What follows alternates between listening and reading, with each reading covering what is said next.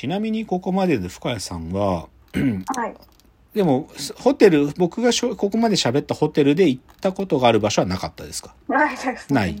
え、うんじゃあ、でも、青森旅行はしたことがある？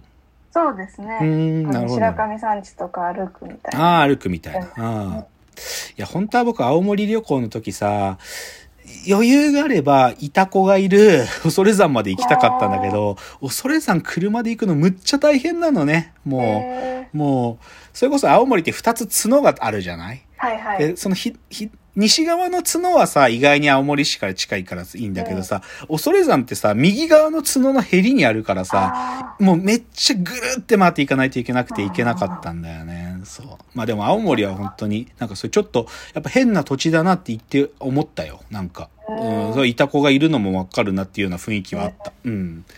じゃあね、ちょっと話す。じゃあね、今度はホテルじゃないんだけど、ちょっと、もう一個僕の旅行でこう記憶にこう残ってる旅行で言うとね、ハプニングの山陰地方旅行って話したい。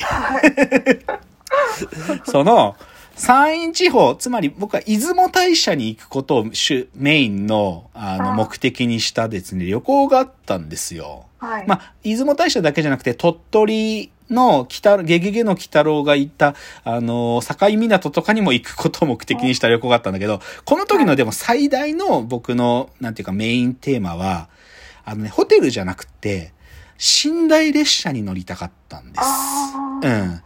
東京駅から出ているサンライズ出雲っていうね、はい。本当に、あの、いい夜中走って電車の中で一日寝て、翌、あ実の午前中に出雲に到着するサンライズ出雲という寝台列車に乗りたくて、僕はこの旅行を計画したんです。うんうんでね、これハプニングでね。いや、で、そのサンライズ出雲ね、これって、なんかオンラインでチケット取れなくて、緑の窓口行くしかないのよ。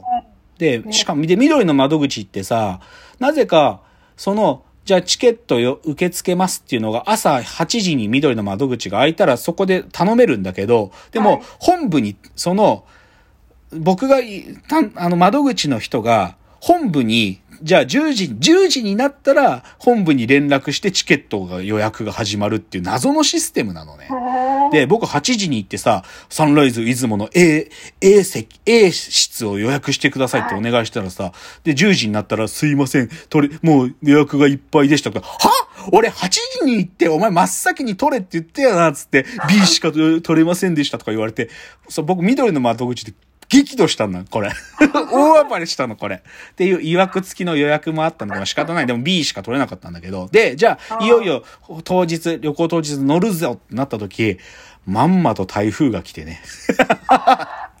もう豪雨、豪雨の台風が来て、実はサンライズいつもは走りませんって言われて、うわーと思って、もう仕方ないからその日は東京駅近くのホテルに泊まって、翌日新幹線にで行ったんだけど、だから僕のサンライズ出雲に乗りたいというのは果たせなかったのがこの出雲旅行でした。で、だけどね、この時のちょっとアートトピックスを言うと、その鳥取に、あの、僕が前このラジオのカメラ界で紹介した上田昌司っていう写真家さんがいるのね。上田昌司っていう、あのずーっと鳥取の境港に住んでた写真家さんがいて、その上田昌司写真美術館っていうのがあるんですよ。はいあ。の大山のふもとに、もう山が見えるね、すっごい綺麗なとこにあって、ここは最高だったね。もう、もう長らく憧れた写真家の、その写真だけが展示されてる写真館があって、写真館っていうか写真美術館があるんで、はい。その山陰地方旅行は、まああとまあでもハプニングが他にもあってね、はい。あの、ひ新幹線で岡山ぐらいまで行った後、その山を越えて、その日本海側まで移る、その、あの、電車がね、ヤクモっていう電車なのね。で、はいその山の中走ってくからっつって、めっちゃ揺れるのね。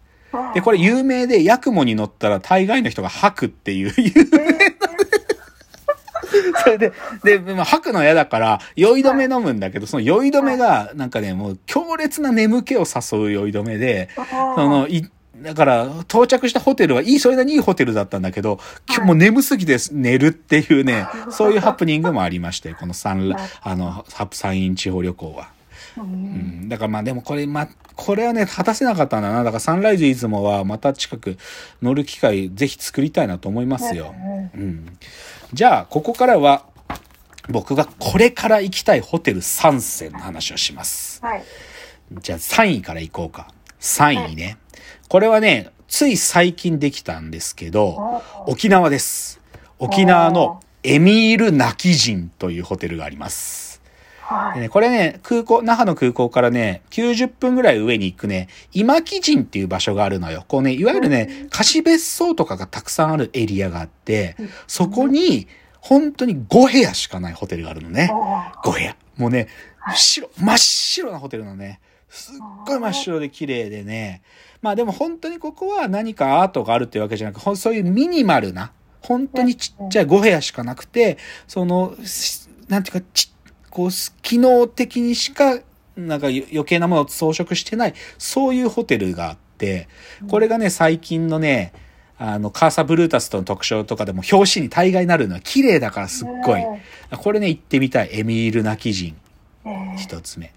まあ、ちなみにちょっと2位に入る前に辞典をちょっと紹介しておくと、これ多分、深谷さん行ったことあるんじゃないの？山形のさ、庄内ホテル水田テラスって知らない？あ、なんか本載ってるよね。そうそうあ、そう、本も読む、たくさん読める。あの、た田んぼの上立ってるホテル。はいはい。うんあ、行ったことないです。チはいェックはしてます。ね、あそこ一回行ってみたいよね。うん。まあ、ここはでも客室数が100以上あるから、そんなすっごい少数のお客さんって意味じゃないけど、でもここ行ってみたいっていうのが、まあこれちょっと辞典というか、トップ3に入らなかったけど一つと。うんうん、で、じゃあ第2位ね、第2位。カーブドッチワイナリーというホテルがあるんですよ。新潟にあります。新潟に。でここはワイナリーに泊まれるんですよ。ワイン、ワイン作ってる、本当にワイン畑とか、ワインの醸造蔵とか、そういうのが全部ある。そこに、なんていうのかな、こう、ちょ、ホテル、ホテルしてないね。なんかでもはい、ちっちゃいホテルがあって、全10室。ここもいいんですよ。おー10室でもうね、夕食のね、まずね、お庭でね、まず、なんていうか最初の食前ワインを飲んではい、そっからこう、あの、レストランにこう案内されるらしいんだけど、で、これはい本当は僕、これ12月に行く予定だったんだよ。この前の。なんだけど、ちょっとコロナがね、広がっ、だからまだ、あの、GoTo が使えた時期だったんだけど、はいはいはいで、GoTo でラッキーと思って行こうと思ってたんだけど、ちょっとコロナが心配かなっつうので、ちょっとキャンセルに泣く泣くなったんですが、でもこれはまあ近いうち行きたいですよ。カーブドッチワイナリー、新潟です。これ、でもこれおすすめです。本当おすすめ。はいなんか本当にワイン好きだったら、もう、でずっとワイン飲めるから、最高だと思うな。で、ホテル自体もラグジュアリーでいい。あのね、YouTube に動画上がってて、見ると、はいい、や、ここもこんな素敵なのって思いますよ。うん。じゃあ、いよいよ1位の発表。はい。これね、知ってる人少ないんだけど、今日あんま本当は言いたくないんだけど、第1位ね。第はい1位はね、ボスケージカリアっていうホテルがあるんです。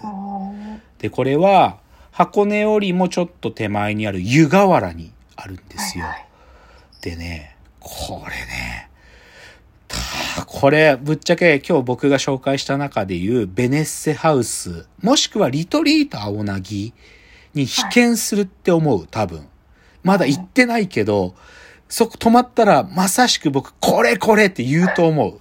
うんそれ予感超するんだけど、なんでかっつうとね、ここってね、まあ、まずホテルの概要を言えば、はい6000坪なんだよ、敷地。もう森の中、6000坪の森の中に5部屋あるんだよ。で、5部屋が5棟あるから、それぞれも違うのね。もう1棟が部屋で5部屋。で、これね、何かっつうとね、もともとは、これね、誰、どなたかわかんないんだけど、ある要人の別荘だって言って、要人っていうのが怖いけど、でもめっちゃ金持ちの別荘だったんだよ、これ。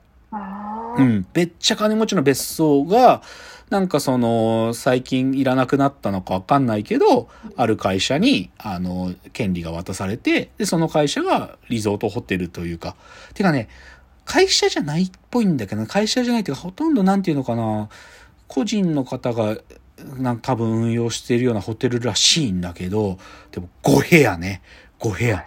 で、むっちゃ静かなんだって、マジで。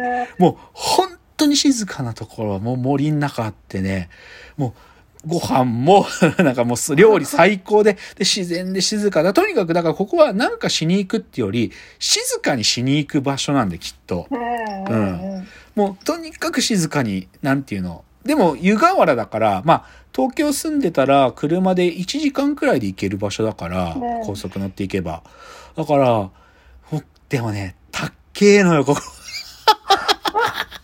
ここね、たっけえの。たっけえのよ。うんいや、ぶっちゃけさっきの2位のカーブドッジワイナリーかボスケージカリアで、僕はど、その、あの、GoTo トラベルの期間ね、はい。どっちかにしようと思ってたんよ。実は。で、本当はボスケージカリアの方が僕の中では、あの、行きたい度1位、上位だから、こっちを取りに行こうと思ったんだけど、全然取れないね。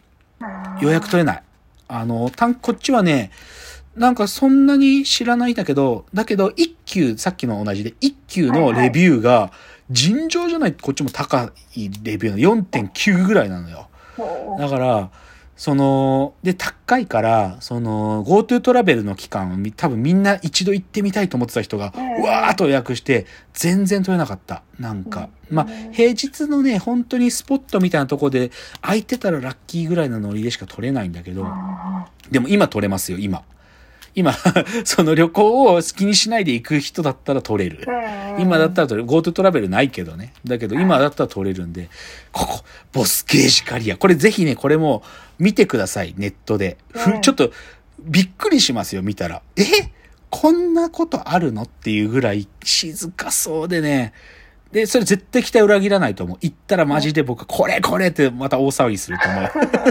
っていうのが、僕だけの違い。まあ、近く行きたいホテル第1位、ボスケージカリアでした。はい。はい。じゃあ今日最後エンディングです。